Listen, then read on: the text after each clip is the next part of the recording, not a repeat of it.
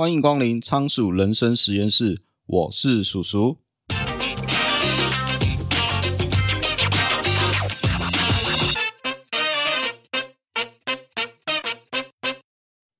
最近经济部统计报告指出，二零二二年台湾人均 GDP 是三万两千八百一十一美元，超越南韩的三万两千两百三十七美元，换算成新台币超过百万元。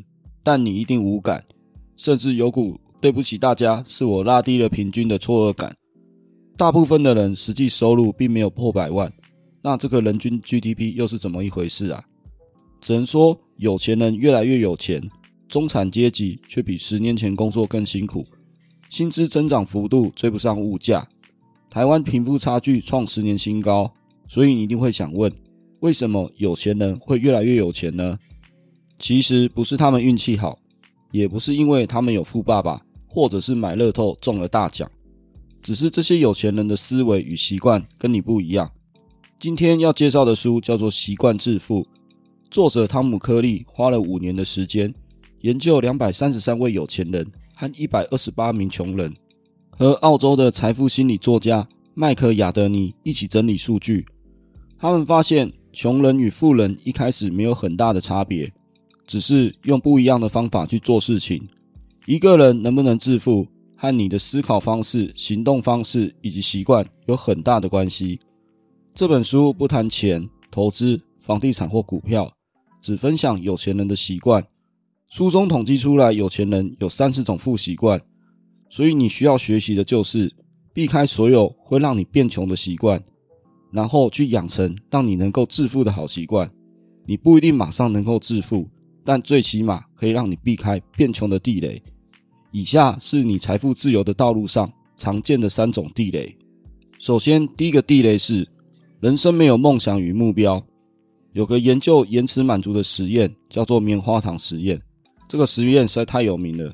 他找来一群小朋友，告诉他们：如果你愿意等上十五分钟，就有两颗棉花糖吃；不想等的话，就只有一颗棉花糖可以吃。研究发现，大部分的小孩子都迫不及待想要吃掉棉花糖。然而，却有三分之一的孩子能够延迟满足，并且拿到第二颗棉花糖吃。不过，令人好奇的是，为什么有的小朋友天生更有自制力呀？另外一组棉花糖变形实验，就是想要研究这个问题。于是，把小朋友分成两组。研究人员说，只要表现好，就给你更大盒的蜡笔，或者更多盒的贴纸。第一组小朋友有被骗的经验。承诺要给的大盒蜡笔或贴纸从来没有拿到过，而第二组小朋友则是表现好，蜡笔跟贴纸都有得到的经验。所以第一组被骗的小朋友根本不相信研究人员会给他们第二颗棉花糖，于是他们很快就吃掉眼前第一颗棉花糖。然而第二组小朋友经历了延迟训练，由于承诺他们的事情会实现，所以他们学到等待是值得的。所以这些小朋友有能力等待更久，而且他们等待的时间是第一组的四倍。这个实验发现，延迟享乐并不是人与生俱来的能力，而是会受到经验还有环境的影响。其实，延迟满足这件事情对人类来说其实并不合理，因为人天生喜欢立即满足。只不过这是一个非常大的地雷，因为可能会不知不觉消耗你的时间还有金钱，但你却不自知。在这个消费的世界，人们总是在最新最好玩的产品上架之后，迫不及待寻求立即满足。比如说，你看看每次新 iPhone 上市，那个在苹果店门口大排长龙的队伍吧。今天你想要致富，不管是创业还是投资，往往都需要耐心还有韧性。可是立即满足这件事情，早就把你养成没有耐心的习惯了。这点你可以问问自己，看 YouTube 影片。五秒没有看到重点，是不是就划掉？或者你又会追剧快转看片，甚至看一点五倍、两倍的速度在看影片？那要怎么解决这个问题呢？其实你需要梦想或目标。有空的话，你不妨可以做个统计，去问问你身旁的人有没有什么想要实现的梦想或目标。大部分的人可能都会回答你：就每天准时上班下班，能养家活口、安稳退休就好了。都几岁了，谈什么梦想？另外一种人可能会回答你，他有很多想做的事情，不过现在没有时间，要等之后退休再说好了。其实这两种人都有一个共通点，那就是眼前并没有要执行的目标。你这时候可以问问他们下班的时候都在干嘛？不是追剧就是划手机，要不就是研究何时要去吃美食、出国去玩。没有梦想或目标，你就会对生活、工作得过且过，过一天算一天。更惨的，可能还会出现所谓的推延的穷习惯，因为你对人生没有热情，没有什么值得你需要坚持到底的事物。套句少林足球的台词：做人如果没有梦想，那跟咸鱼有什么分别？凡事都要立即满足，做事又拖拖拉拉，人生得过且过，这些绝对都是让你离致富越来越远的穷习惯。所以要避免变穷，你一定要有梦想跟目标。接着第二个地雷是老是负面思考。赛马场上，赛马站在起跑栅栏前面等待比赛开始，栅门一开，马就像被弹射出来的子弹。用惊人的速度冲向终点，这个状况有点像是人生，充满了各种挑战和机会。只不过人的负面思维就像那道闸门，会阻碍你去追求目标，还有获得成功。这种感觉就好像你大脑内有个闸门，老是用一大堆负面的思维把你关在里面。也许有时候你会觉得自己说话太过负面，要不就老是抱怨或是不满各种事物。当你对生活抱持着负面态度时，视野就会缩小，你只会看到问题，而不是解决方案。只不过，人为什么会倾向负面思考呢？其中一个原因可能是在于我们的信念受到日常的习惯，或是家庭的环境，还有教育方式的影响。可能你曾经听到类似“啊，你做不到”或“你不够聪明”的话，这导致你会自我怀疑。那这些话语会烙印在你的潜意识中，成为你前进的阻碍，例如容易放弃。不去尝试新事物，觉得自己会失败，就像一道闸门挡住你成功的机会。更可怕的是，这样的信念还会持续传给你的下一代。简单来说，如果你不相信你会成功，那你永远不可能会成功；如果你不相信你会有钱，那你永远也不可能会致富。真的是不要小看信念的力量。所以说，要如何改变负面思维呢？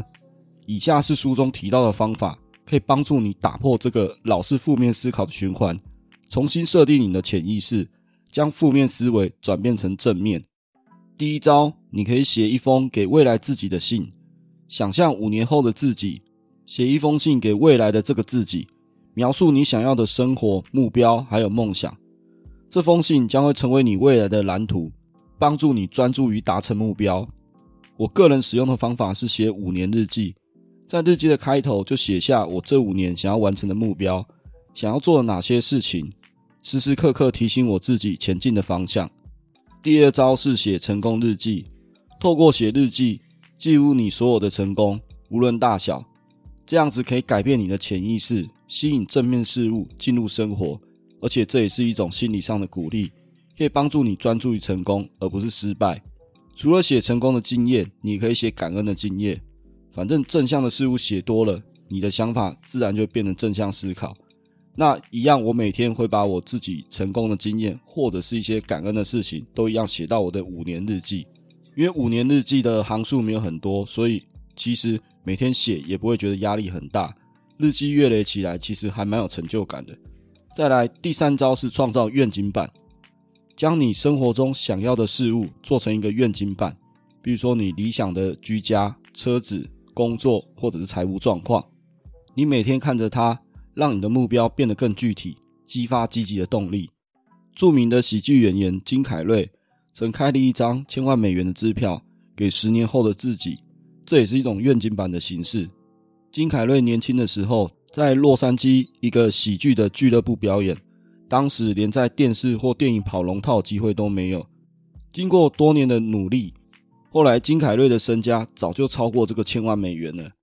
第四招，正念冥想，经由正念冥想可以让自己放松，将注意力集中在一些正面的思维上，想象自己的理想生活，强调快乐还有成功，这样也可以帮助你培养正面的情绪还有思考方式。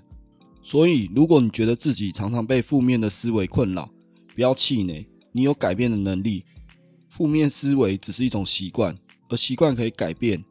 用以上这些方法来调整你的潜意识，不要让负面思维成为你生活中限制你的闸门。第三个地雷是太害怕风险。我们都知道失败为成功之母，问题在于一般人实在太过害怕失败了。这是因为大脑倾向记住负面的经验，避免失败，所以导致你不敢面对风险。在远古时代，失败可能就会导致死亡。